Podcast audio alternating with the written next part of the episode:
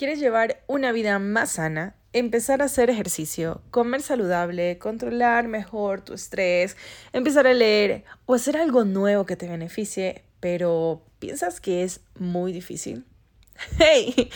Tranqui, tranqui, que no cunda el pánico, porque hay maneras de lograrlo y hoy te voy a contar cómo. Este es el episodio número 12 en donde hablaremos un poco sobre cómo empezar un hábito, pero sobre todo, cómo mantenerlo. ¿Te unes?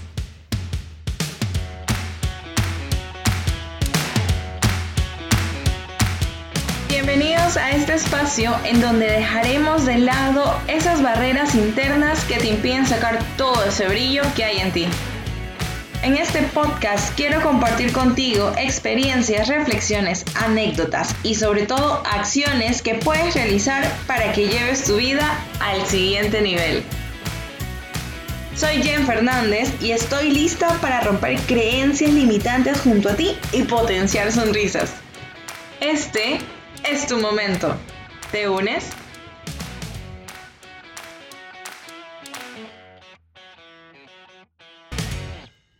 Hey, hola, hola. Gracias por estar una vez más junto a mí escuchando este podcast. Gracias y muchas gracias por permitir a mi voz pasar por tu canal auditivo. no me quiero justificar, pero créanme que no encontraba la inspiración para poder retomar esto. Sí, el podcast. He estado con cambios en mi vida y muchas veces debemos poner prioridades. Incluso los que me siguen en las redes sociales se han dado cuenta de que le he quitado también foco al desarrollo de contenido sobre marketing digital, que bueno, es el enfoque que tiene mi, mi cuenta de Instagram. De hecho, aprovecho para invitarles a dar scroll en mi cuenta. Yo soy Jen y tú. Y si encuentras algo que te guste, pues eres bienvenido, bienvenida a esta linda comunidad. Pero bueno. En este episodio quería compartir contigo algo que considero de vital importancia para el desarrollo de nuestras vidas, ya que en todas las etapas que pasamos vamos a necesitar crear hábitos. Pues siempre te vas a poner metas, ¿no? Siempre nos vamos a poner metas y para alcanzarlas es necesario hacer lo que se requiera.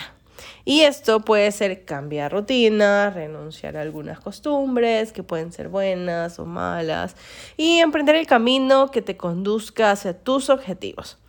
Conseguir lo que te propongas a través de la creación de nuevos hábitos será tu recompensa y gratificación y seguramente será también la motivación para plantearte nuevas metas que te mejoren como persona y como profesional. Y bueno, recordemos un poco qué es un hábito. Un hábito es algo que realizamos repetidamente en nuestro día a día y que lo hacemos en la mayoría de los casos ya de manera inconsciente como es levantarse y cepillarse los dientes, o tender la cama, ver tal vez la televisión mientras desayunas, tomar todas las mañanas, tomar todas las mañanas una taza de café, ir los domingos a misa, tal vez pedir pizza los martes que son dos por uno o un sinfín de cosas. Pero no necesariamente estas cosas que hacemos nos llenan o nos permiten alcanzar algún objetivo que querramos. Hace un par de meses escuché una TED Talk o charla TED en donde el expositor era Brian Fogg, quien es un científico social que ha estudiado sobre el comportamiento humano por más de 20 años, o sea, no sé, la mayor parte de mi vida. Y en esta charla, él comentaba que crear hábitos era algo sencillo. Obviamente puede decir esto después de muchos estudios y aplicarlo a sus pacientes, ¿no? Y él en esta charla TED decía que solo tres cosas pueden modificar el comportamiento de una persona a largo plazo. La primera es tener una epifanía, la segunda es hacer cambios en el ambiente que te rodea y la tercera, dando pasos de bebé. Como la primera opción es algo complicada, no es que yo digo, ah, quiero tener una epifanía y la tengo. las dos siguientes son cosas que las puedes poner en práctica.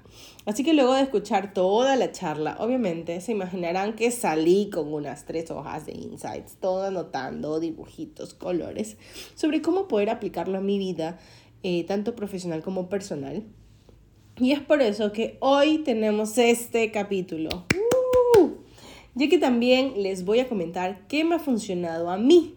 Y aunque no todos somos iguales, no hace falta inventarse el agua hervida. Amo esta frase. ¿Saben por qué? Sino porque hay cosas que ya existen y que podemos hacer benchmarking, o sea, podemos tomar lo que más nos gusta de esto que ya está creado y modificarlo y hacerle pequeñas cositas y ¡pum!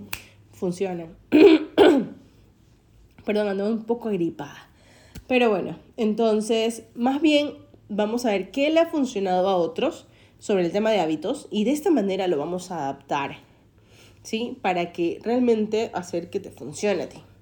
Pero antes de empezar, quiero compartirte algo que se mencionó en la charla. Y es que el objetivo no debe ser solo visualizar lo que quieres y ejecutarlo. Usualmente así es como vamos, ¿no? Lo visualizo, boom, quiero tenerlo sino más bien en el tema de hábitos, es enfocarnos en las acciones y el comportamiento que tienes mientras desarrollas todo eso. Es decir, en simples palabras, disfrutar el proceso.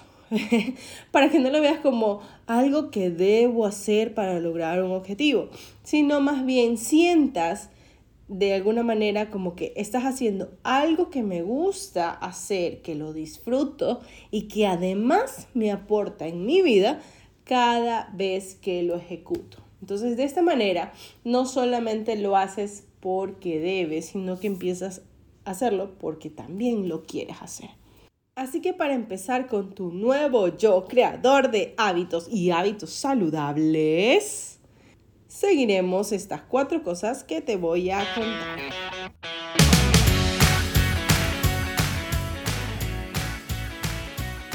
Uno, sé específico. ¿Qué quieres lograr? Lo primero que tienes que hacer es definir claramente tu objetivo. Por ejemplo, quieres empezar a leer y empezar a leer no significa que tengas que leer todo un libro de golpe en una semana o en un mes He aquí el segundo paso. Dos, hazlo simple. ¿Cómo vas a lograrlo? El siguiente paso es concebir acciones sencillas que te permitan llegar a la meta. Es decir, que si tu meta es leer, poniendo el, ejemplo de arriba, ¿no? Poniendo el ejemplo del primer paso. Si tu meta es leer, ponte como objetivo leer cuatro páginas al día. Dos páginas al día. Me invento. Entonces, si vas cuatro páginas al día, acabarás en 30 días un libro de 120 páginas. ¿Te imaginas? ¿Te imaginas que acabes un libro en un mes? Obviamente esto suena tentador y decir, lo voy a hacer. Pero acuérdate que el objetivo no es, ah, sí, lo quiero hacer, lo quiero hacer. No, es disfrutar cada día hacerlo. ¿Ya? Entonces, si te gustaría cultivar este hábito, yo sé que esto suena súper tentador, pero no es tan fácil como suena ya que parte importante es ser constante y es aquí cuando aparece el tercer paso, llevar un habit tracker. El habit tracker es sumamente sencillo y eso es una de las frases que yo digo en mi mundo del trade marketing es lo que no se mide no se puede mejorar. Y aunque es una frase que aplico en mi trabajo, puede aplicarse a casi todo. Yo intenté muchas veces implementar un hábito, pero lo que me hizo realmente entender por qué no cumplía esos hábitos fue visualizar. Así que tomé una recomendación que dio Pate Macías en su cuenta de Instagram y dije, eso es lo que me hace falta. Lo trasladé a mi agenda, en donde simplemente puse 30 cuadros, porque usualmente cuando uno piensa en Habit Tracker, piensa y buscas en Pinterest tal vez o en Google, y lo primero que vas a ver son imágenes de no sé, un dibujo que pinta y dibujas una flor y la flor tiene que tener 30 pétalos. No. Lo hice súper sencillo, es lo sencillo. Yo puse 30 cuadros y, el, nombre del hábito. De, de, esa manera, yo solamente le pongo una X al día cuando he cumplido el hábito, cuando lo hice.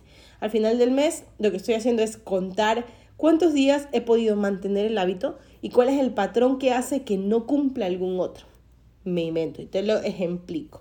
Entonces te voy a hacer un ejemplo. yo quiero hacer ejercicio y mi objetivo es hacer ejercicio durante todo el mes. Ya, es, un, es complicado porque hacer 30 días de ejercicio es complicado. Pero bueno, es un ejemplo. Entonces, yo hago 30 cuadritos. Si el mes tiene 30, 31, 28, 29. Los, los días que tenga el mes.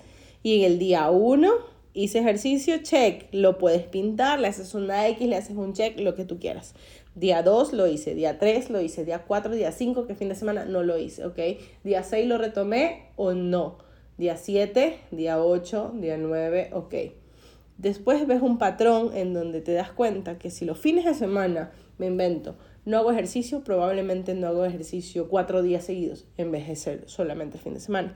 Esos patrones te permite, esos son los patrones que te permite visualizar el habit track, como para que inclusive tú te vayas entendiendo un poco más. El número cuatro es premiate. No hay nada que nos motive a seguir haciendo algo un premio.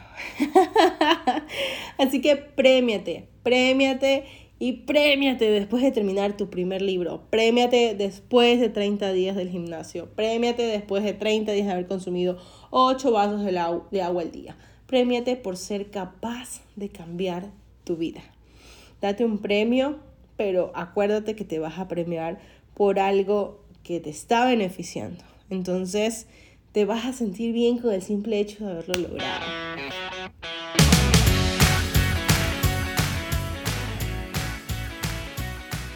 La mejor parte de crear hábitos, y hablamos de hábitos saludables, es que cambian tu vida. Durante el proceso verás pequeños cambios que te conducirán a una satisfacción mayor en el futuro. Y recuerda que para que puedas lograr tus hábitos, debes hacer cambios en lo que te rodea. Ajusta tu ambiente y eso incluye personas, cosas, actividades y actitudes.